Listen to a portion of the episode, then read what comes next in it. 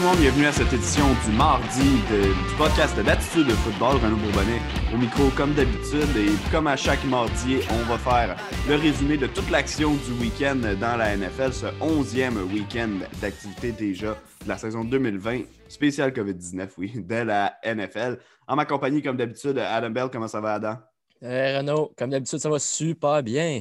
Euh, Écoute, Adam, on, avait, on en avait parlé vendredi dernier. C'était pas nécessairement le week-end avec les, les, euh, les affrontements les plus excitants cette semaine dans la NFL. Il y avait beaucoup de, matchs où, on avait peu d'attention euh, à mettre, mais il y a quand même eu certaines rencontres qui ont été euh, intéressantes, à commencer par celle qui s'est disputée hier soir à Monday Night Football. Les Rams de Los Angeles qui prouvent une fois de plus qu'ils sont capables d'être de sérieux prétendants à la division ouest de la NFC, la meilleure de toute la NFL. Ils sont maintenant à égalité avec les Seahawks au sommet de cette division-là avec une fiche de 7-3 et défendent les Buccaneers pour qui, depuis quelques semaines, on dirait que c'est en montagne russe. Oui, la semaine dernière, belle victoire contre les, euh, contre les Panthers de la Caroline. On s'entend que les Panthers sont une équipe inférieure aux Buccaneers, mais sinon, on a eu de la difficulté contre les Giants. Évidemment, la, la débandade face aux Saints de la Nouvelle-Orléans. On va d'abord peut-être adresser la situation des Buccaneers, puis après, on va pouvoir parler du match. Oui, ben, les Buccaneers, c'est. Ça commence à être inquiétant. Leurs quatre dernières performances, c'est, comme tu l'as dit, montagne russe.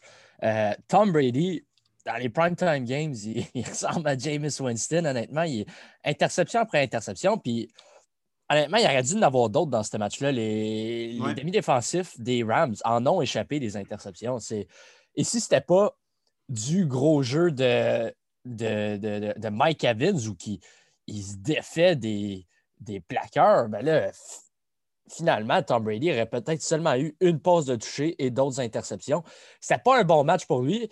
Je le blâme. Ben, ça, ça, c'est au crédit de la, la, défense des Rams.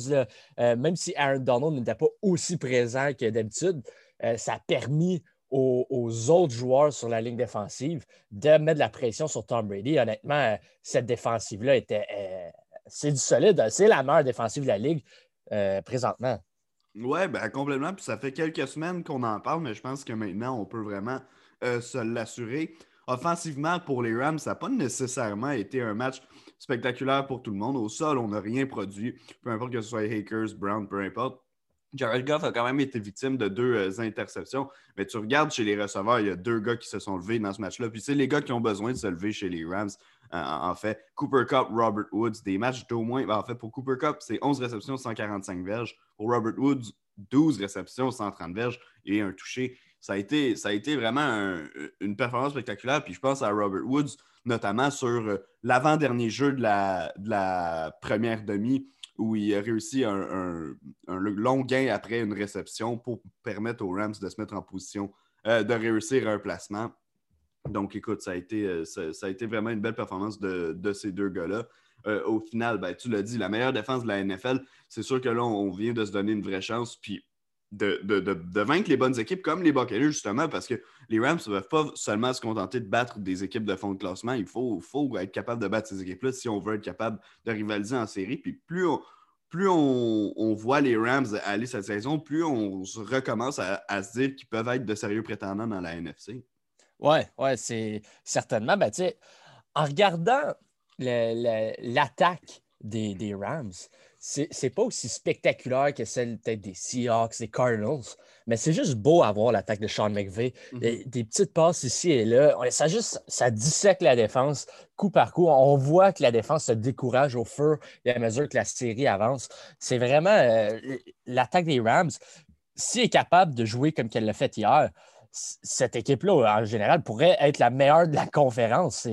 C'est leur potentiel. Euh, mais maintenant, on se demande est-ce qu'ils vont être capables de gagner leur division? Est-ce qu'ils euh, pourront peut-être même avoir le bye week?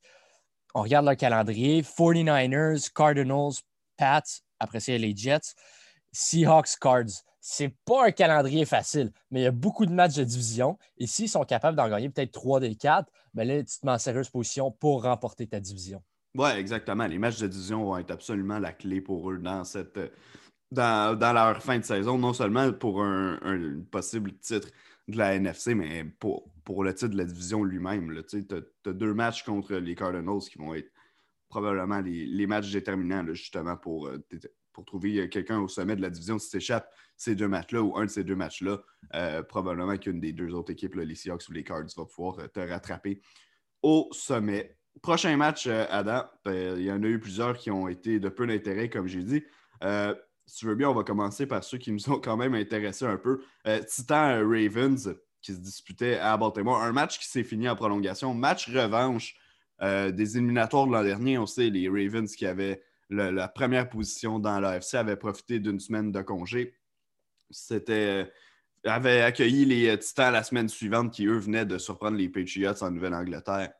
Puis finalement, ça a été, ça a été un carnage, les, les, les Titans qui avaient marché complètement par-dessus les euh, Ravens. Euh, Derrick Henry qui avait fait euh, la majorité du boulot. Puis encore une fois, ben, c'est Derrick Henry qui s'est démarqué, notamment en prolongation où il a inscrit le, walk-off, le touché, si tu veux, pour donner la victoire aux, Ravens, puis pour aux Ravens, au Titan. Puis là, ça commence à être vraiment inquiétant pour les Ravens parce qu'on en parlait déjà la semaine dernière, mais là, on commence à aligner les défaites. Cette semaine contre les Titans, la semaine dernière, c'était contre les Patriots. Puis deux semaines avant ça, contre les Steelers. Donc, on a perdu trois de nos quatre derniers matchs. Cette équipe-là, elle commence à, être menacée de rater les, éliminatoires, non? Ah oui, c'est exactement où je voulais que tu en ailles. On, regarde les, autres équipes qui ont des fiches similaires pour se qualifier pour les éliminatoires. Là, on oublie le titre de division. Mhm. Maintenant, les Ravens sont même derrière les Browns dans leur propre division et les Browns ont un calendrier extrêmement facile pour terminer la saison. Tu vois, dans, peut-être dans le sud de l'AFC, il y a les Colts et les Titans, les deux avec une fiche de 7 et 3. Peut-être que les deux se qualifient pour les éliminatoires. Euh, on a les Raiders qui, hier, ont donné une bonne, euh, dimanche, ont donné une bonne performance face aux Chiefs. Puis on, pense vraiment que c'est une équipe qui va se qualifier. C'est vraiment entre les Ravens ou les Dolphins présentement, je crois, pour le dernier spot dans la dernière place pour se qualifier dans les éliminatoires, la septième place. Puis je, ne suis pas sûr si les Ravens vont être capables de, de mieux jouer que les, Dolphins pour terminer la saison. Non, ben surtout, tu regardes la fin, euh, je regarde le calendrier des euh, Ravens jusqu'à la fin de la saison. Il y a des matchs prenables. Il y en a qui vont être plus difficiles, à commencer par celui de jeudi prochain face aux Steelers. Sans Mark Ingram, sans J.K. Dobbins, qui les deux ont été testés positifs à la COVID-19. Ensuite, tu as les Cowboys qui ont gagné un match cette semaine. Je ne veux pas m'emporter avec ça parce que c'est les Cowboys, mais euh, bon, peu importe. Ensuite, tu as un match de division contre les Browns qui sont eux aussi impliqués dans la course aux éliminatoires. Après ça, tu as un match contre les Jaguars. Les Giants qui sont impliqués dans une course aux éliminatoires, puis qu'on vous voyait, ou du moins qu'on a dit, nous deux, la semaine dernière, qu'on les voyait remporter euh, leur division. Puis euh, ensuite, les Bengals qui sont euh, sans Joe Burrow maintenant, donc euh, un match plus prenable. Il y a quand même des matchs qu'on peut échapper ici pour Baltimore, puis on ne peut pas vraiment se permettre d'échapper des matchs d'ici la fin du calendrier. Donc moi, je, trouve que c'est un des storylines qui va être très intéressant à suivre. Certains, certains puis, on en fait partie, plaçaient les Ravens overall, comme équipe en général, parmi les meilleures équipes, parmi les peut-être deux ou trois équipes les plus talentueuses de la Ligue avant le début de la saison. Et là, tranquillement, ils ont commencé à nous donner raison. Puis plus ça avance, le château de cartes commence à, s'écrouler pour eux. Ça va être un storyline très intéressant à suivre, comme j'ai dit, de, voir comment cette équipe-là va s'en tirer. Parce que si elle rate les éliminatoires, il y a des choses qui vont se brasser à, Baltimore. Ouais, ben là, ça part euh, jeudi. Ce jeudi, est-ce que c'est un must-win pour les Ravens? Est-ce que s'ils perdent, ils sont pratiquement éliminés des, éliminatoires, selon toi? Euh, ben, je suis pas prêt à dire ça parce qu'en raison, en raison de leur fiche puis en raison des, équipes qu'ils vont affronter. Ils affrontent notamment les Browns qui sont impliqués dans la même course euh, qu'eux. Donc, ils pourraient encore faire les éliminatoires, mais ça, elle va faire très mal cette défaite-là. Puis le problème, c'est qu'en ce moment, j'ai de la difficulté à voir les Ravens justement sortir une performance capable de battre les, les Steelers. Mais au contraire, si on réussit à battre les Steelers, là, je pense qu'il va avoir un gain de confiance pour cette équipe-là qui va se remettre sur la traque ou, puis, ou du moins, il va avoir une victoire importante qui va nous permettre d'avancer vers les éliminatoires. Ouais, ouais. Ben, ben oui, si, tu bats les Steelers, ça vient de changer la course mhm. totale pour les éliminatoires parce que là, les Chiefs, peut-être qu'ils prennent le, le, premier rang dans la conférence puis qu'eux aient le bye week. Ça change toute la, dynamique des éliminatoires au complet. Donc, c'est un match crucial ce jeudi, j'ai vraiment hâte de le voir. Oui, moi aussi, c'est ça, comme tu dis. Surtout, surtout que les Steelers, on le voit depuis plusieurs semaines, gagnent leur match, euh, sont parmi les, très bonnes équipes euh, de la NFL, doivent être considérées comme des prétendants au Super Bowl, mais c'est loin d'être une équipe qui est aussi parfaite que sa fiche semble l'indiquer. J'ai l'impression qu'une euh, équipe qui viendrait peut-être dans les jambes des, Steelers, peut-être leur imposer une première défaite, ça pourrait faire dérailler le train. Pas complètement, là, on s'entend, ça reste une bonne équipe, mais ça pourrait venir nous dévoiler peut-être qui sont les vrais Steelers cette saison, plutôt que l'équipe parfaite qu'on voit là sur le terrain. On va enchaîner avec euh, les euh, prochains matchs. Écoute, je te propose qu'on parle euh, de la performance de Taysom Hill chez les Saints de la Nouvelle-Orléans. Premier départ pour lui comme corps arrière partant. on sait que normalement, c'est un plus un gadget guy. Il joue comme tight end, centre arrière, receveur, parfois corps arrière, court un peu partout, peu importe. Au final, ça n'avait pas commencé disons, comme on l'aurait voulu. Ça n'avait pas été très spectaculaire en début de match. Rapidement, c'est adapté. Au final, tu regardes les statistiques 18 en 23, 233 verges, a ajouté une cinquantaine de verges au sol, a été le meilleur porteur de, ballon de l'équipe d'ailleurs, et deux touchés au sol. Vraiment, ça a été, ça a été spectaculaire. Moi, j'ai trouvé ça vraiment spécial. J'ai regardé le match au complet. J'ai trouvé l'expérience Taysom Hill, c'est satisfait comme, comme euh, de, la première, euh, de la première expérience. Oui, oui. Ben, en, en, début de rencontre, c'était un peu, euh, un peu incertain. Là, tu le voyais aller. C'était pas, ben, c'était pas à ce point-là, c'était pas rendu spectaculaire. C'est quand il a commencé à viser Michael Thomas que, que, ça, que ça a changé. Oui, exact. Puis là, une fois que Michael Thomas finalement a connu un gros match avec 9 réceptions, 104 verges, mais moi, je lève mon chapeau à la défensive des Saints. Limiter l'attaque des Falcons à 9 points, mm-hmm. c'est pas quelque chose de facile. C'est peut-être du fait qu'ils savent que Drew Brees n'est pas derrière le centre, qu'il faut qu'ils jouent à leur le A1, il faut que la défense joue à un niveau A1. Limiter l'attaque des Falcons à 9 points, ça a permis à Taysom Hill de jouer le type de football qu'il veut jouer, c'est-à-dire un qui peut euh, courir avec le ballon, qui n'a pas besoin nécessairement de, de dominer par la voie aérienne ça a le, score a joué en faveur du, style de jeu que Taysom Hill veut jouer. Oui, voilà. Puis tu, mentionnes la, défensive des Saints qui a fait du bon travail. Euh, si tu regardes dans la colonne des sacs du score pour euh, le match, tu en arrives à un total de 8 sacs pour, euh, les Saints, dont 3 par Cameron Jordan contre Matt Ryan des, des Falcons d'Atlanta. Donc, ça a été un match où Ryan a été brassé pas mal tout le long. On l'a vu d'ailleurs, il a lancé deux interceptions, n'a pas été capable de compléter une passe de toucher et n'a pas eu d'appui de la part euh, du jeu au sol parce qu'on n'a pas été capable de s'en servir étant donné qu'on tirait de l'arrière. Donc, ça a été, euh, comme tu dis, comme tu dis, euh, la performance des Saints en général a permis à Tyson Hill de rayonner dans sa position. Euh, j'ai hâte de le voir la semaine prochaine comment ça va aller parce qu'on sait déjà que ça va être lui qui va être au poste de corps. Contre les Broncos qui viennent d'aller chercher malheureusement une grosse victoire. Euh, on va pouvoir enchaîner avec un prochain match. Euh, ah, en fait, si tu as un dernier commentaire que tu veux mettre sur tes Mill, tu peux y aller. Après, on va enchaîner avec le prochain match. Ben là, moi, je me demande si James Winston en tant que carrière pour le restant, en tant que carrière partant pour le restant de sa carrière, est-ce que genre c'est impossible maintenant, vu que Sean Payton a choisi Taysom Hill au-dessus de lui? Euh, je pense qu'on a peut-être vu le dernier de, de James Winston à vie? Ben, c'est sûr que lui, ça vient de vraiment heurter ses négociations de contrat pour la prochaine saison.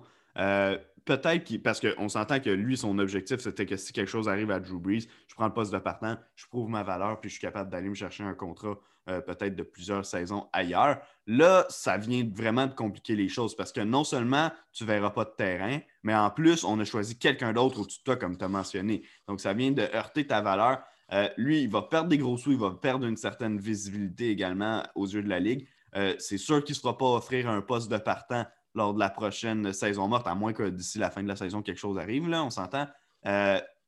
Mais même là, donc, est-ce que c'est impossible qu'on le revoie comme partant?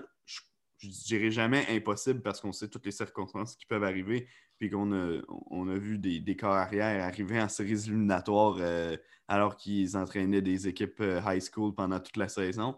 Mais, mais, mais ça va être vraiment difficile pour lui. Puis c'est-à-dire que l'an prochain, on ne peut pas lui garantir. On peut pas, même pas, je ne peux même pas m'imaginer qu'il va être partant quelque part l'an prochain en début de saison. Ouais, Ben, je suis d'accord avec toi. En fait, euh, on pense à juste Joe Flacco en ce moment qui est carrière partant dans la NFL. Ouais, c'est un très bon point. même si euh, là, cette semaine, je vous fais des très mauvais jeux. Joe Flacco, notamment une, le pick six qu'il a lancé à Tavon Campbell. Euh, mais, mais des fois, on l'a vu sur certains jeux, encore capable de, de, rayonner. Là, je, parle peut-être plus du match contre la Nouvelle-Angleterre que de celui de cette semaine. mais quand même. D'ailleurs, ben, on va enchaîner avec un prochain match. Euh, les Colts qui accueillaient les Packers, les Colts qui, à qui on ne donnait pas cher de la peau nécessairement contre Aaron Rodgers, mais on fait du très bon travail pour, euh, finalement l'emporter. Une remontée euh, de la part d'Indianapolis qui perdait par 14 points à la mi-temps. En deuxième demi, on a limité les Packers à seulement 3 points. Finalement, on a réussi à forcer la prolongation et à, l'emporter par la, la, jambe de notre botteur dont le nom m'échappe. Euh, Rodrigo Blankenship. Exact.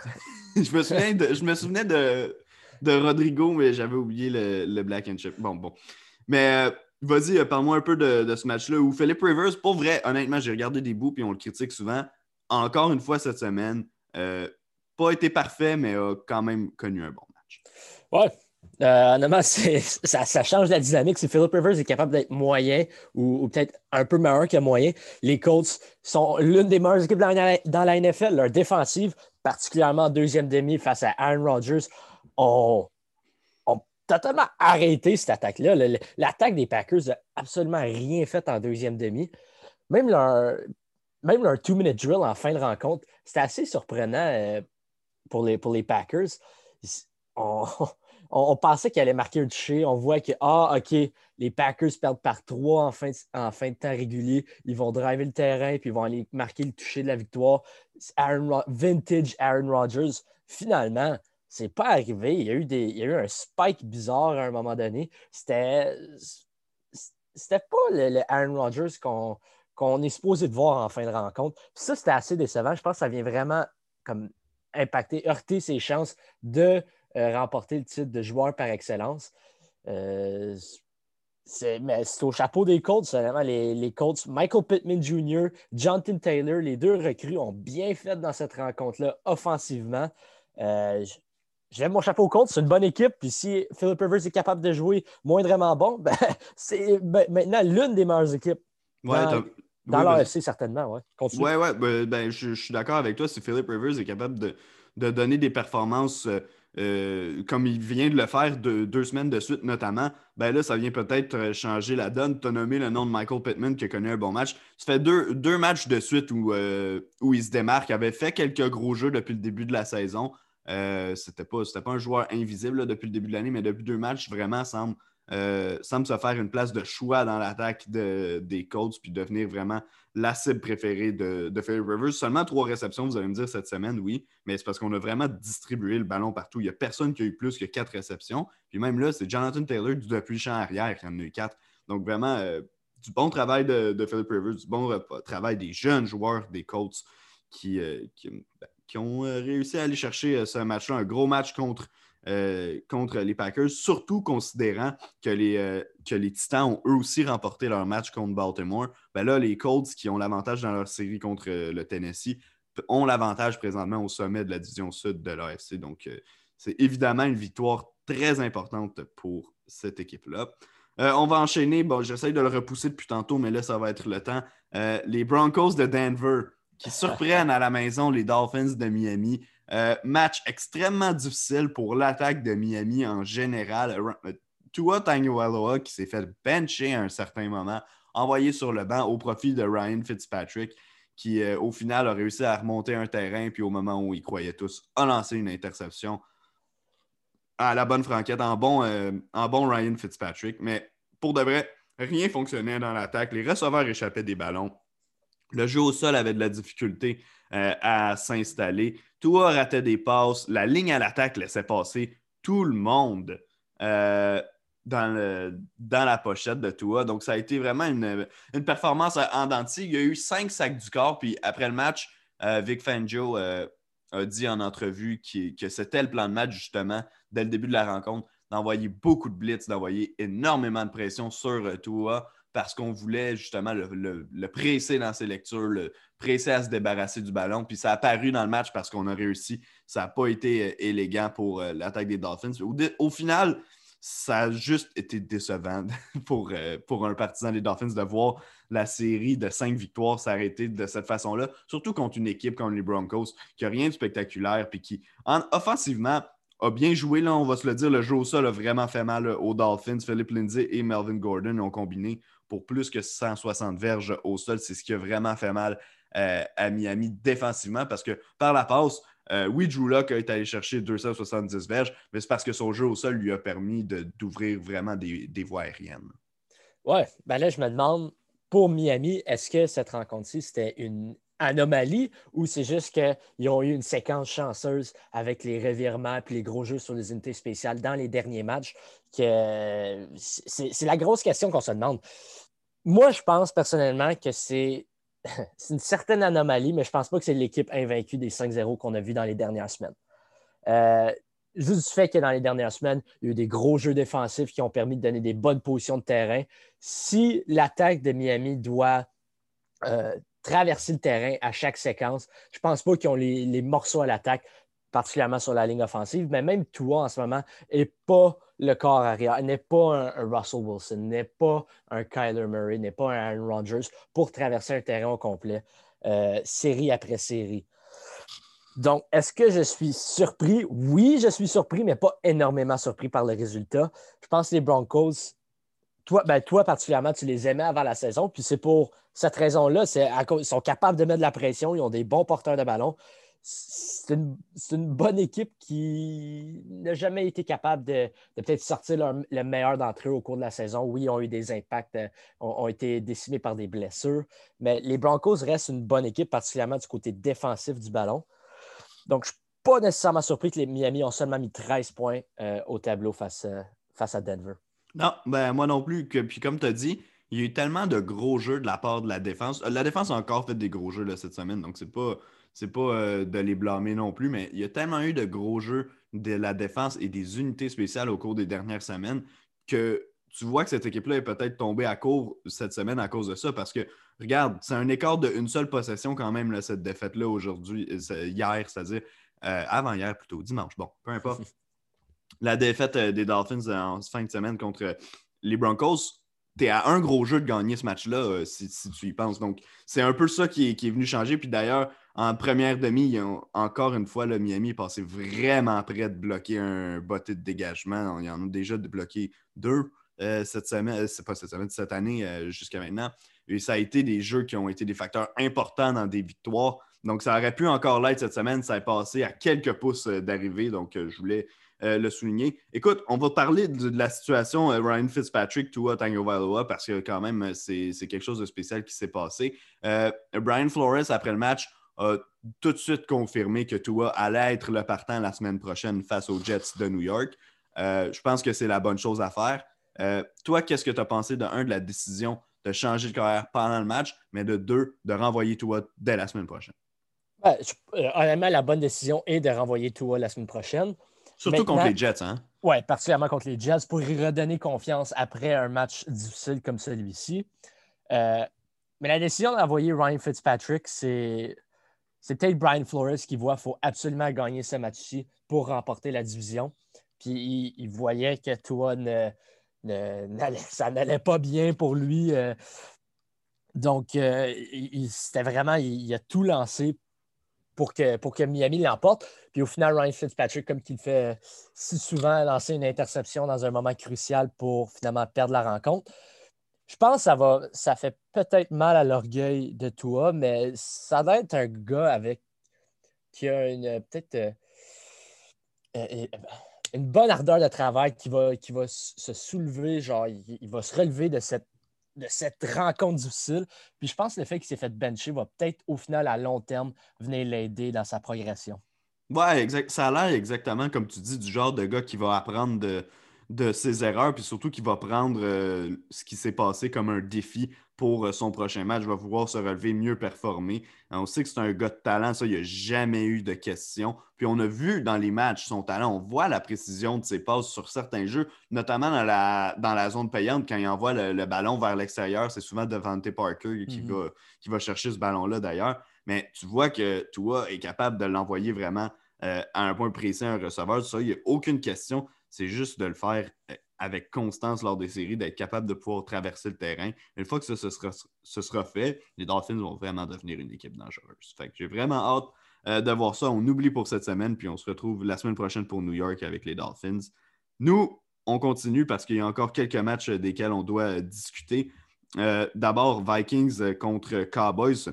Moi, c'est un, ben, un résultat, si tu veux, qui me déçoit un peu parce que j'aurais aimé j'aimerais voir les Vikings devenir une équipe Cendrillon de, qui a eu un début de saison difficile, qui a finalement trouvé la façon de faire fonctionner son attaque, qui était au final la même façon que l'année dernière, c'est-à-dire donner le ballon euh, à Dalvin Cook. Cette semaine, on n'a pas réussi euh, à, battre les Cowboys de Dallas, qui pouvaient compter sur le retour au jeu d'un Andy Dalton qui a beaucoup mieux fait cette semaine qu'il avait fait au, durant le départ où, il s'était blessé.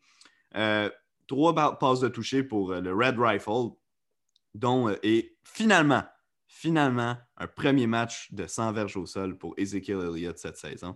Qu'est-ce que tu as pensé de la victoire des Cowboys? Ouais, ben comme toi, je voulais que les Vikings l'emportent juste pour le storyline, pour l'histoire, mais cette victoire-là pour les Cowboys, s'ils sont capables de jouer comme ils l'ont fait aujourd'hui offensivement, les Cowboys vont gagner cette division-là. Maintenant, est-ce qu'ils vont être capables de maintenir le rythme? Ça, c'est la grosse question. Mais si on discute juste de ce match-là, finalement, Zeke a, couru pour au-dessus de 100 verges. Oui, il n'a pas, euh, pas réussi à compter un toucher, mais ça va peut-être lui redonner confiance et ça, enlève le, monkey off his back, comme on dit en anglais. Finalement, on voit ça, mais on a vu beaucoup. Honnêtement, les receveurs dans ce match-là, c'était impressionnant. Les attrapés qu'on a vus, notamment CD Lamb. oui. Adam Thielen aussi, avec mm-hmm. un, attrapé à une main dans la zone début.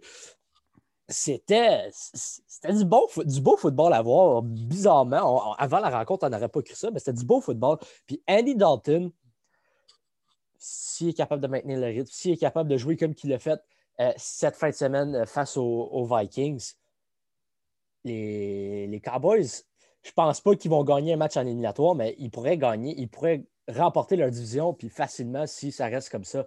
Maintenant, encore une fois, est-ce que ça va rester de même? C'est la grosse question.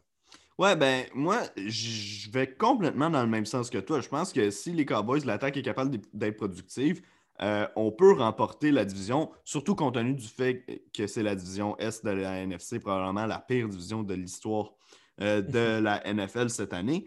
Mais euh, ben, cette année, la pire de l'histoire, entendons-nous. mais, mais, mais comme je l'ai dit en ouverture d'émission, je suis tellement tombé dans le piège souvent avec les Cowboys de sortir un bon match, d'aller chercher une grosse victoire, puis de penser après qu'ils sont capables euh, de le faire pour qu'ils finalement ils nous enlignent quatre défaites de suite euh, par après que j'ai je ne suis pas prêt à me commettre encore à dire que c'est eux qui vont la gagner. Est-ce que je pense que c'est possible? Oui, tout à fait. Mais si tu avais à, me demander euh, sur quelle équipe je mettrais mon argent présentement, je, continuerais d'y aller avec euh, probablement les, euh, les, Giants.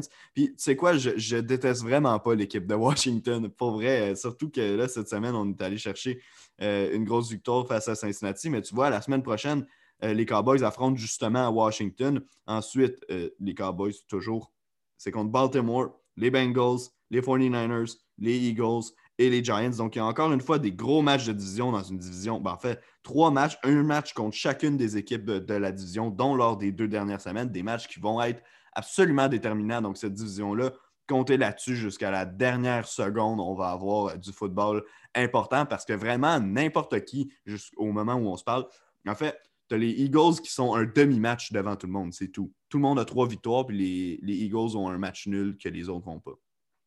Ouais, mais euh, est-ce qu'on s'en fout? Hein? qui, qui remporte la division? Parce que je je pense pas qu'ils vont remporter un match en éliminatoire. La cinquième équipe dans la NFC va certainement être meilleure que le, le, champion de cette division-là. Ouais, ben, ben, je suis d'accord avec toi, mais moi, au contraire, ce qui m'intéresse, c'est de savoir qui va se prendre les Eagles ou les euh, Giants ou peu importe l'équipe qui va faire euh, les éliminatoires. Quelle équipe va avoir à se déplacer là-bas? Parce que je veux pas, je veux pas dire que c'est un bye week. Là, on s'entend, tu joues quand même un match de football, ton corps va quand même être taxé puis tu vas avoir à t'entraîner toute la semaine. Euh, mais ça reste que c'est une équipe qui n'est pas une équipe parmi les, mieux classés. Là. Ça va être une équipe wildcard qui, vont, qui va se déplacer là-bas pour aller affronter euh, euh, l'équipe championne de l'Est de, la NFC. donc, moi, j'ai hâte de voir qui va, aller se ramasser là-bas parce que ça pourrait avoir un impact pour la suite des choses en éliminatoire, ben surtout dans la, la NFC. Ben oui, mais moi, je regarde, disons, la, division de l'Ouest de, la NFC. Mhm. Le gars, assumons que les Saints remportent la conférence. Dans le euh, sud, tu parles? Euh, non, qui, gagnent la conférence. À 8 ah ils sont présentement 8 et 2, sont premiers dans la NFC. Fait que c'est eux qui ont le bye week. Ensuite, on pourrait placer l'équipe qui remporte l'Ouest de la NFC. Cette équipe-là va affronter peut-être la troisième équipe dans sa propre division, qui est une équipe coriace, mais si on regarde l'équipe qui finit deuxième dans l'ouest de la NFC, elle risque de terminer cinquième. C'est qu'il va affronter l'équipe, soit, soit les Giants, soit les Eagles, soit les Cowboys, peut-être même Washington, on ne sait pas. Donc, le vrai championnat de l'ouest de la NFC serait de terminer deuxième. Oui, c'est ça. Je pense que oui. C'est la, la meilleure shot pour tes, pour ta progression en éliminatoire. Ouais, puis ça, c'est, ça vient tout, tout vient, tout ça est permis grâce au fait qu'on a changé le règlement durant la saison morte, qu'il y a une équipe de plus qui se qualifie pour les séries, ça c'est de un, mais surtout qu'il y a juste une équipe qui a une semaine de congé. Euh, au final, ça, ça, ça vient complexifier certaines courses de fin de saison. Je pense aussi que ça va nous permettre de voir peut-être certains partants jouer plus longtemps en fin de saison, donc euh, parce que justement, tu as une plus grande course. Euh, une plus grande possibilité de t'inclure dans le tournoi des éliminatoires. On sait ce que ça représente pour les équipes de ne serait-ce que participer aux séries. Écoute, déjà que la sixième équipe qui se qualifiait depuis des années rarement le réussissait à faire des flamèches en éliminatoire. On, ose croire que la septième qui va rentrer, ça va être un peu le même genre de scénario. Sauf que quand même, s'il y a un certain prestige de pouvoir se présenter en éliminatoire pour les équipes, ça représente énormément d'argent.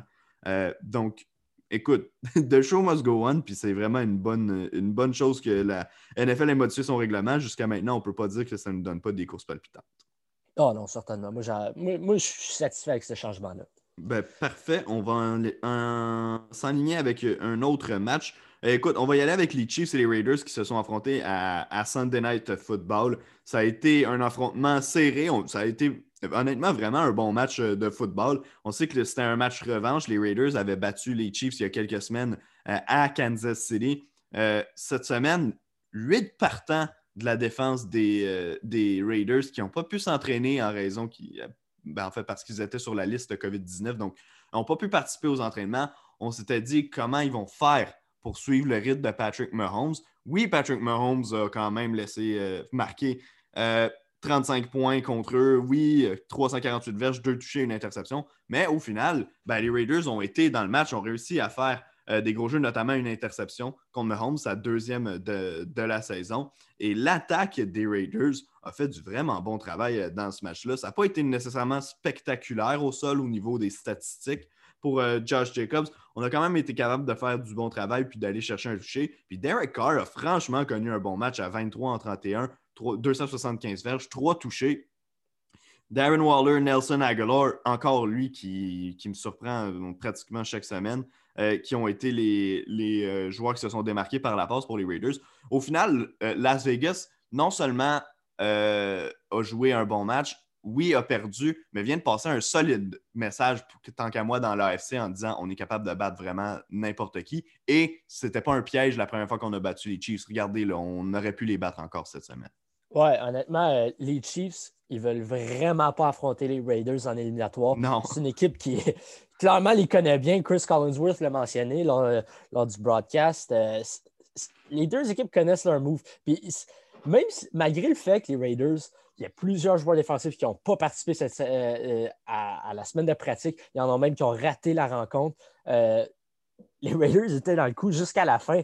Là, après ça, oui, à la fin de la rencontre, tu vois Patrick Mahomes avec une minute et, demie à faire au cadran, tu te dis, ah ben là, ça c'est clair que Patrick Mahomes va aller marquer le, le toucher victorieux et c'est ça qui est arrivé, mais il était dans le coup tout au long. Puis chapeau à Derek Carr. Derek Carr, en ce moment, euh, est-ce que c'est John Gruden? Je pense que c'est John Gruden qui, a réenvigoré sa, carrière, mais Derek Carr est un corps arrière de calibre. C'est vraiment potentiellement un top 10 présentement dans la NFL. Puis je, lève mon chapeau à Derek Carr.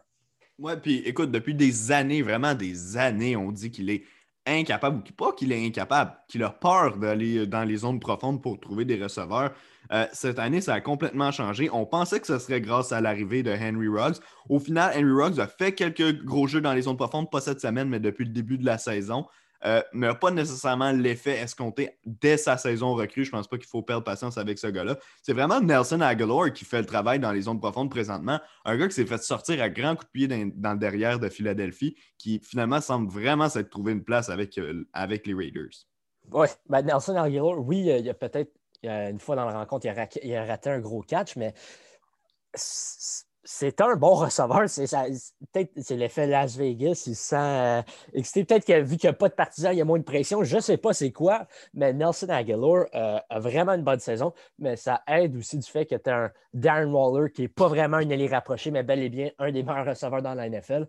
Le fait d'avoir Darren Waller, je pense que ça, ça attire beaucoup d'attention et ça libère des gars comme euh, Nelson Aguilar.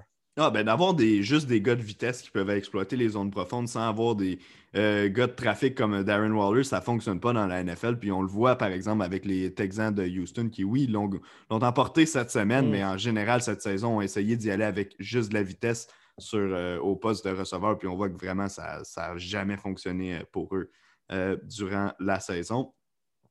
Dernier match qui peut-être avait vraiment une influence, là, si tu veux, sur le le calendrier ou sur le, classement euh, de la NFL cette semaine. C'est les Eagles qui affrontaient les euh, Browns à Cleveland.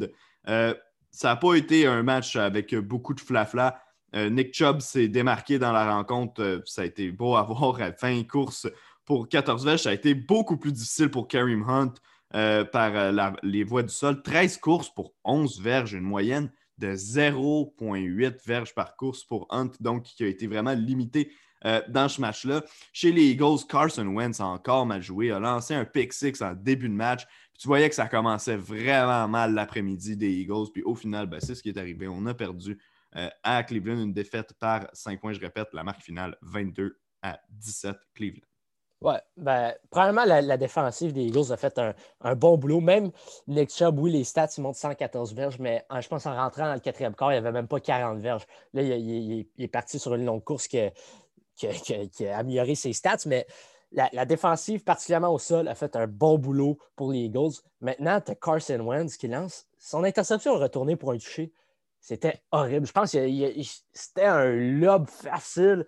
Euh, ça a été retourné pour un toucher.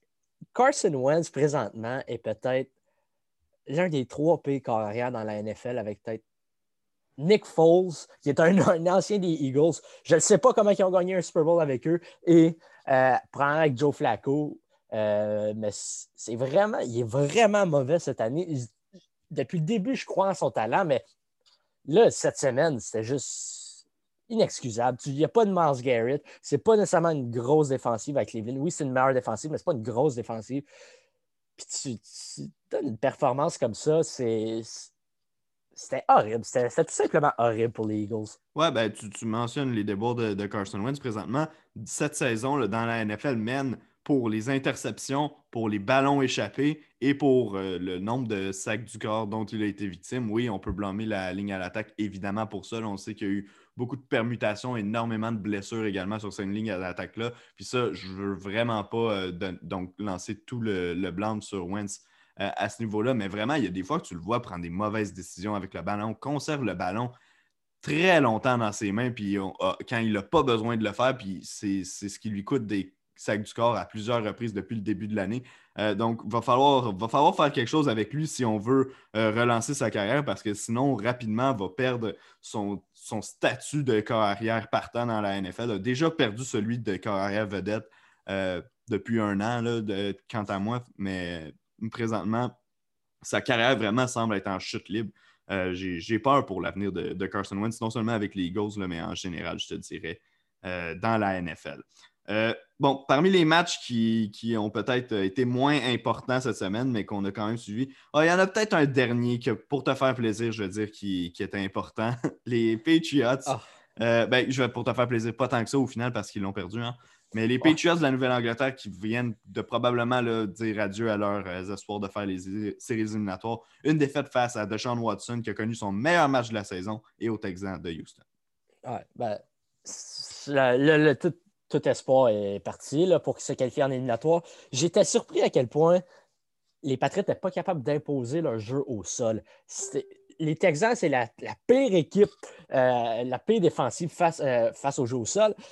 Et finalement, le meneur, c'était Damien Harris avec 43 verges. Cam Newton, euh, pratiquement rien fait, a accumulé 6 verges. C'était. Euh, c'est pas cette manière-là que les Patriots vont gagner. C'est pas en lançant 40 fois que les Patriots remportent des matchs. C'est euh, bien le contraire. Il faudrait que les Patriots courent 40 fois. Et à ce moment-là, tu domines le temps de possession et tout, mais là, quand tu laisses le ballon à Deshaun Watson, oui, il n'y a pas nécessairement connu un bon début de saison, mais les Patriotes non plus, défensivement, ça n'a pas été une grosse menace. Puis si tu laisses tout le temps le, ballon à Deshaun Watson, à, un moment donné, à un moment ou l'autre, il va, il va atteindre ses cibles, euh, que ce soit Brandon Cooks, Will Fuller, même Jordan Atkins, qui, qui l'allié rapproché, a connu un gros match avec 5 réceptions, 83 verges. C'est pas le style de football qui permet aux Patriotes de l'emporter cette année, puis c'est ça qui est arrivé. Non, ben écoute, euh, je vais aborder dans le même sens que toi. En fait, ce que tu as dit, ça résume pas mal euh, ma pensée. Les Patriots n'ont pas abordé ce match-là de la manière qu'ils auraient dû. Oui, quand tu regardes les statistiques de Cam Newton puis tu dis oh, ah, 365 verges par euh, la passe, c'est vraiment sexy. Mais tu regardes son efficacité par la passe, ça a été dans les statistiques que Cam Newton nous a habitués. En lançant 40 fois, il a complété seulement 26 de ses passes et a été complètement un, non-factor au jeu au sol. Pas du tout être impliqué, tu l'avais mentionné. Donc, quand ça fonctionne comme ça, le jeu devient unidimensionnel, puis c'est pas un jeu de passe élite et unidimensionnel de la part des Patriots de la Nouvelle-Angleterre. Donc, les Texans n'ont pas eu à se compliquer la tâche. Ils ont été capables de les limiter à 20 points. Puis, tu as mentionné le fait que quand Deshaun Watson a le ballon entre les mains, il peut, euh, commencer à te faire mal. Ben, c'est ce qui est arrivé. Les Patriots ont ouvert la porte grande ouverte pour qu'il leur lance des passes de toucher en face, puis il en, a lancé deux. Donc, euh, défaite des Patriots, tu le mentionnes, c'est la fin des émissions pour eux. Pour Houston, je pense qu'on peut le dire déjà depuis quelques semaines que c'est terminé. Euh, on enchaîne avec un prochain match. Panthers de Lyon, les Panthers qui l'emportent 20-0 face aux Lions. Les Panthers qu'on aime bien, toi et moi, euh, étaient privés cette semaine, évidemment, de Christian McCaffrey encore, mais également de Teddy Bridgewater. Et c'est PJ Walker, l'ancienne vedette des Roughnecks de Houston dans la XFL, qui a eu un premier départ dans la NFL. Ça n'a pas été parfait. Euh, a quand même réussi à tirer l'épingle de son jeu, a quand même réussi à atteindre ses cibles, a lancé deux interceptions, euh, mais au final, l'attaque des Lions a tellement été mauvaise que ça n'a pas été important. Victoire de 20 à 0, donc des Panthers. Oui, je pense que la, majorité de l'histoire, c'est l'affrontement euh, DJ Moore, Jeff Okuda. DJ Moore n'a fait qu'une bouchée de la recrue. Euh, eu 7 réceptions, 127 verges. Oui, il n'a pas marqué de toucher, mais ils ont dominé sur, ce, match-up-là. Puis tu l'as mentionné, l'attaque des Lions a marqué aucun point. Donc, euh, il n'y a pas grand-chose à dire. quand tu marques aucun point, tu ne peux pas vraiment remporter de match. puis la défense des Panthers, oui, elle joue bien, mais ce n'est pas une défense élite, encore une fois. Puis de l'autre bord du ballon, tu as Matthew Stafford. Je ne sais pas comment Matt Patricia et euh, le personnel entraîneur est encore en place à Détroit. Ils ne vont pas le renvoyer aujourd'hui ou demain parce qu'ils ont, une rencontre ce jeudi face aux Texans, mais je ne sais pas, je sais pas qu'est-ce qu'ils font. ces gars-là ne peuvent pas être en. Matt Patricia ne peut pas être un, entraîneur-chef dans la NFL avec tout ce qu'on a vu depuis qu'il est à Détroit. Non, non, visiblement. Puis là, cette semaine, c'est la série sur Sunday. Incapable de marquer euh, un seul point. Comme tu as mentionné, la, défensive des Panthers fait du bon travail depuis le début de l'année, honnêtement. Joue mieux qu'elle aurait, qu'on aurait pu penser euh, en début de saison. Mais de là à pas allouer le moindre point à l'attaque des Lions, qui a quand même des armes intéressantes, euh, ça, c'est vraiment inacceptable. Je veux dire, comme toi, je peux pas croire que Matt Patricia est encore en poste. Euh, en raison de Thanksgiving, comme tu dis, ça fait un peu peut-être compliquer les choses un peu, mais ce ne sera pas long que Détroit va dire adieu à son euh, personnel d'entraîneur. Ça, j'en ai euh, aucun doute. On enchaîne avec combien de matchs qui nous reste Il reste Steelers contre Jaguars et il en reste un autre. Bengals Washington. Ah, Bengals Washington. Ah, il y a aussi Jets contre Chargers dont on n'a pas encore parlé. Écoute, on va commencer par euh, Jaguars contre euh, Steelers. Euh, si tu le veux bien, on ne fera pas, on ne s'étirera pas éternellement sur ce match-là parce que même il n'y avait, pas, avait pas de challenge. Il n'y avait pas de challenge pour Pittsburgh. les Jaguars sont tout simplement pas capables d'affronter la défensive de, de Pittsburgh. Quatre interceptions pour euh, Jake Luton, ce qui a fait en sorte qu'on a réouvert la conversation à savoir qui allait être le partant chez les Jaguars de Jacksonville la semaine dernière, une question qui se pose depuis maintenant euh, une quinzaine d'années à, Jacksonville. Euh, Écoute, je ne sais pas qu'est-ce que tu veux dire comme commentaire. Je t'avoue que je n'ai pas mis énormément de temps à écouter ça. Le, jeu au sol des Steelers, oui, a performé pour une fois avec euh, James Conner. Euh, mais même là, je n'ai pas le goût de, m'enligner là parce qu'il n'y avait tellement pas de compétition face à eux que ce n'est pas une vraie, une vraie façon d'évaluer l'équipe, quant à moi.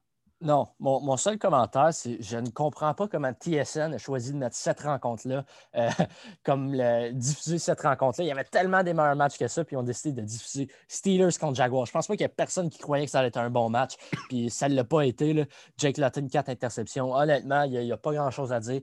Les Steelers sont dans une classe à part. Euh, il, est invaincu, puis ça allait certainement pas être les Jaguars qui allaient euh, mettre une défaite sur leur fiche. Non, euh, je veux souligner par contre le Chase Claypool qui a marqué un touché dans la victoire euh, des Steelers, le, Canadien, le receveur recru canadien. C'est un dixième touché en dix matchs pour lui cette saison. C'est la première fois qu'un receveur réussit à faire euh, une telle performance d'ouverture dans sa carrière. Donc, dix touchés en dix matchs pour commencer la saison au poste de receveur éloigné. C'est le premier à réussir à, le faire. Donc, félicitations à M. Claypool. J'enchaîne avec euh, la prochaine euh, rencontre. On va y aller avec Jets contre euh, Chargers. écoute, encore une fois, un match qui n'a pas eu une grande histoire. Oui, ça peut paraître plus serré que ça l'a, que ça l'a réellement été parce qu'en première demi, les Jets n'étaient pas du tout dans le coup. On perdait au compte de 24 à 6 à la mi-temps. Finalement, on a réussi à inscrire 22 points en deuxième demi, mais c'était trop peu trop tard. On n'a pas pu euh. On n'a pas pu euh, closer, le si en fin de match, sécuriser la victoire. Donc, victoire des Chargers, euh, leur troisième de la saison, la deuxième au poste de carrière partant pour Justin Herbert, qui, après deux performances plus ordinaires, disons-le, disons que les statistiques étaient moins au rendez-vous, cette semaine a rebondi contre une équipe de, on s'entend, c'était les Jets, mais quand même 37 en 49, 366 verges, trois passes de toucher pour M. Herbert. Ouais, ben, il n'y a, rien pour redonner confiance à un corps arrière qu'à d'affronter les Jets. Voilà. Euh, oui, honnêtement, les, Jets, ça n'aurait pas dû être dans le coup. Et finalement, en fin de rencontre, oui, ça, le, score est plus proche qu'on le pensait. Mais j'aimerais souligner le fait que ceci était ton euh, upset de la semaine. parce que les Jets allaient battre les Chargers. Puis au final, moi, je n'ai pas eu une belle semaine dans mes prédictions. Mais tes, prédictions des matchs de 16 h 0-4, ça a été excellent. Je ne sais même pas pourquoi on a un podcast si on fait des prédictions. Ah, c'est vrai, Jean, j'ai raté toutes les prédictions. Euh, j'avais pas. Est-ce que toi, toi, à part les. Euh, à part La seule que j'ai eue, c'est les Chargers. j'ai perdu les trois autres. Mais une victoire de plus. Au moins, j'ai pas eu un goose egg. Je, vais, je vais prendre la victoire. c'est bon, c'est bon. Ben, moi, je vais accepter. Euh, euh, humblement euh, mes, mauvaises prédictions. Écoute, honnêtement, je retournerais, tu me représenterais ces matchs-là euh, encore cette semaine. Puis je pense que j'irai avec ben, peut-être pas Chargers Jets, là, mais les autres, je pense que je ne changerais même pas mes choix. ce, serait, ce serait la même chose. Ça, ça, a été quand même des surprises. Je veux dire, les Packers, c'était étaient favoris dans leur affrontement face aux Colts. Même chose avec euh, les Vikings. Et que dire des Dolphins qui auraient dû remporter euh, leur match à Denver pour euh, le bien de la santé mentale. Dernier match de la semaine, Adam, qu'on va parler ensemble, le match qui opposait les Bengals de Cincinnati à l'équipe de Washington. Si tu permets, ce qui a vraiment marqué ce match-là, ce n'est pas vraiment le résultat sur le terrain, mais vraiment la blessure à Joe Burrow. Horrible blessure, horrible blessure à une jambe. On parle MCL déchiré, ACL déchiré, problème de structure euh, dans le genou. Vraiment, ça, ça a frappé fort sur la jambe de Joe Burrow. Saison évidemment terminée. Euh, j'ai hâte de voir s'il va être prêt pour le premier match du, calendrier régulier de la saison prochaine. Ouais, ben c'est exactement ça que je me demande, parce qu'une blessure comme ça, ça prend dix mois environ, peut-être un an à revenir, puis on, était à semaine 11. le Joe Burrow pourrait rater le début de la prochaine saison, ce qui fait extrêmement mal euh, aux Bengals, mais aussi pour son développement parce qu'il rate toutes les OTA, toutes les, les, cartes mm-hmm. d'entraînement. Il ne peut pas vraiment aller à 100% C'est difficile pour son développement personnel. Euh, non, c'est. Mais en même temps, peut-être. tout le monde s'attendait à ce qu'à un moment donné, Joe Burrow euh, allait se blesser derrière ben, cette ligne offensive-là. Ben oui. Puis tu l'as mentionné, tu sais, euh, la semaine, euh, vendredi dernier, tu as mentionné face à cette ligne défensive-là. Est-ce que euh, la O-line des, des, Bengals va être capable de tenir le coup? Visiblement, ça n'a pas été le cas. non, puis. Oui, non. Ben, je m'en juste dire, c'est l'affrontement des deux premiers choix du repêchage. finalement, Chase Young a eu le dessus, ben, pas mal par défaut parce que Joe Burrow a dû la rencontre. Ouais, puis écoute, tu parles de Chase Young contre Joe Burrow. Un peu plus tôt dans la rencontre, Joe Burrow euh, a tenté une course vers la zone début là, depuis la zone payante et Chase Young est allé le ramasser, vraiment un plaqué vraiment spectaculaire. Donc, ça a été euh, difficile pour euh, Burrow dans ce match-là de se protéger. Sur le jeu sur lequel je parle contre Chase Young, on ne peut pas nécessairement blâmer sa ligne offensive parce que c'était vraiment Burrow qui s'était sauvé de la pochette. Mais sinon, on, le mentionne depuis le début, littéralement depuis le premier podcast. Joe Burrow est mal protégé. Euh, Joe Burrow a une ligne à l'attaque médiocre devant lui. On n'a pas fait un bon travail à l'entourer, alors qu'on savait qu'on avait le premier choix. Dès l'ouverture du, marché des joueurs autonomes, qui est avant le repêchage, on savait que Joe Burrow allait faire partie de l'équipe. Donc, on savait qu'on avait un nouveau carrière à protéger. On n'a pas réussi à le faire euh, du côté des Bengals. Puis là, on en paye le prix. Puis tu vois, année après année, on essaie d'améliorer euh, nos équipes. Les Bengals, évidemment, avaient besoin de joueurs de ligne à l'attaque. C'était sur leur liste de shopping, mais déjà, peut-être que c'était la, priorité au sommet de la liste, mais au cas où ça ne l'était pas déjà pour eux, maintenant, ça vient de le devenir. Mais oui. Ben, en plus, l'année dernière, c'était une bonne année en termes de, de joueurs de ligne offensive disponibles sur le marché des joueurs autonomes. Mhm. on, des gars comme Brian Bulaga, euh, Jack Conklin étaient tous des gars euh, qui étaient disponibles. Il y en a beaucoup qui ont re-signé. On pense à, Joe Tooney qui a eu l'étiquette de franchise, Brandon Scherf. Mais c'était l'année pour aller chercher des gros morceaux sur la ligne offensive.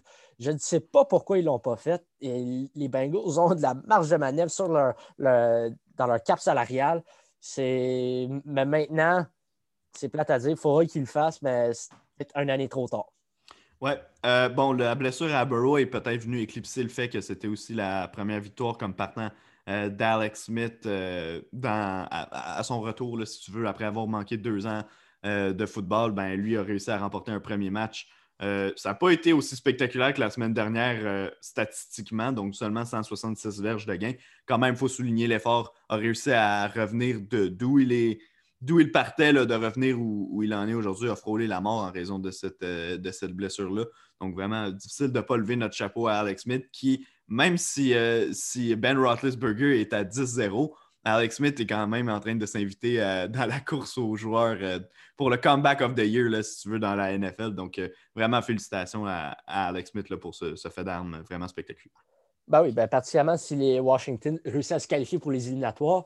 Euh, Alex Smith vient peut-être surpasser Ben Roethlisberger, je ne sais pas, parce que Ben Roethlisberger a quand même une très bonne saison, mais il vient s'inviter dans la course. Puis on parle de, cette course-là, mais il faut aussi regarder celle de la recrue offensive par excellence. La blessure à Joe Burrow vient peut-être de donner euh, par défaut le, trophée à Justin Herbert, non? Euh, ben, c'est sûr et certain que Joe Burrow ne peut plus être considéré dans la course. Euh, parce que s'il avait mené les Bengals à une fiche de, je ne sais pas, 9-2 avant de se blesser, peut-être que là, on aurait un discours différent mais c'était vraiment par le, fait de comment on le voyait sur le terrain, comment on le voyait agir sur le terrain, que lui se, gagnait des points pour euh, s'impliquer dans cette course-là. Maintenant qu'il ne va plus être là, ben, comme tu dis, un peu par défaut, euh, tu n'as pas le choix de, considérer euh, Justin Herbert. là, on verra d'ici la fin de l'année s'il y a peut-être un revirement de situation spectaculaire, quelqu'un qui, tout qui connaît une fin de saison exceptionnelle, qui gagne la division Est de la, de C'est peut-être parce que j'ai rêvé à ça la nuit dernière que j'en parle, mais euh, non, mais tu vois, c'est encore une possibilité, tant qu'à moi, que, que quelqu'un d'autre aille chercher euh, ce titre-là. Mais oui, par défaut, Justin Herbert devient le favori là, au titre pour d'ici la fin de la saison. Ouais, ben, il faudra, aussi surveiller les noms comme Justin Jefferson, James Robinson, puis peut-être même CD Lamb s'il connaît une bonne fin de saison. Mais... Ouais, si, Les, si les Cowboys peuvent s'impliquer, justement, ben, aller chercher peut-être un championnat de division, ça pourrait être également un, candidat logique au titre de recrue euh, offensive euh, de l'an 2020. Euh, Adam, ça fait le tour pour les matchs qui ont été présentés dans cette onzième semaine d'activité dans la NFL. Je voudrais dire merci à tout le monde de nous écouter sur le podcast, évidemment, euh, comme à chaque épisode. Ben, merci beaucoup d'être là. Vous êtes de plus en plus à nous écouter euh, à, chaque semaine, deux fois par semaine, je le rappelle, le mardi pour le retour sur le week-end, le vendredi pour mettre la table euh, pour le week-end, puis également pour revenir sur le match de Thursday Night Football qui est disputé la veille. Vous pouvez nous retrouver sur les réseaux sociaux, Facebook, Instagram, Twitter.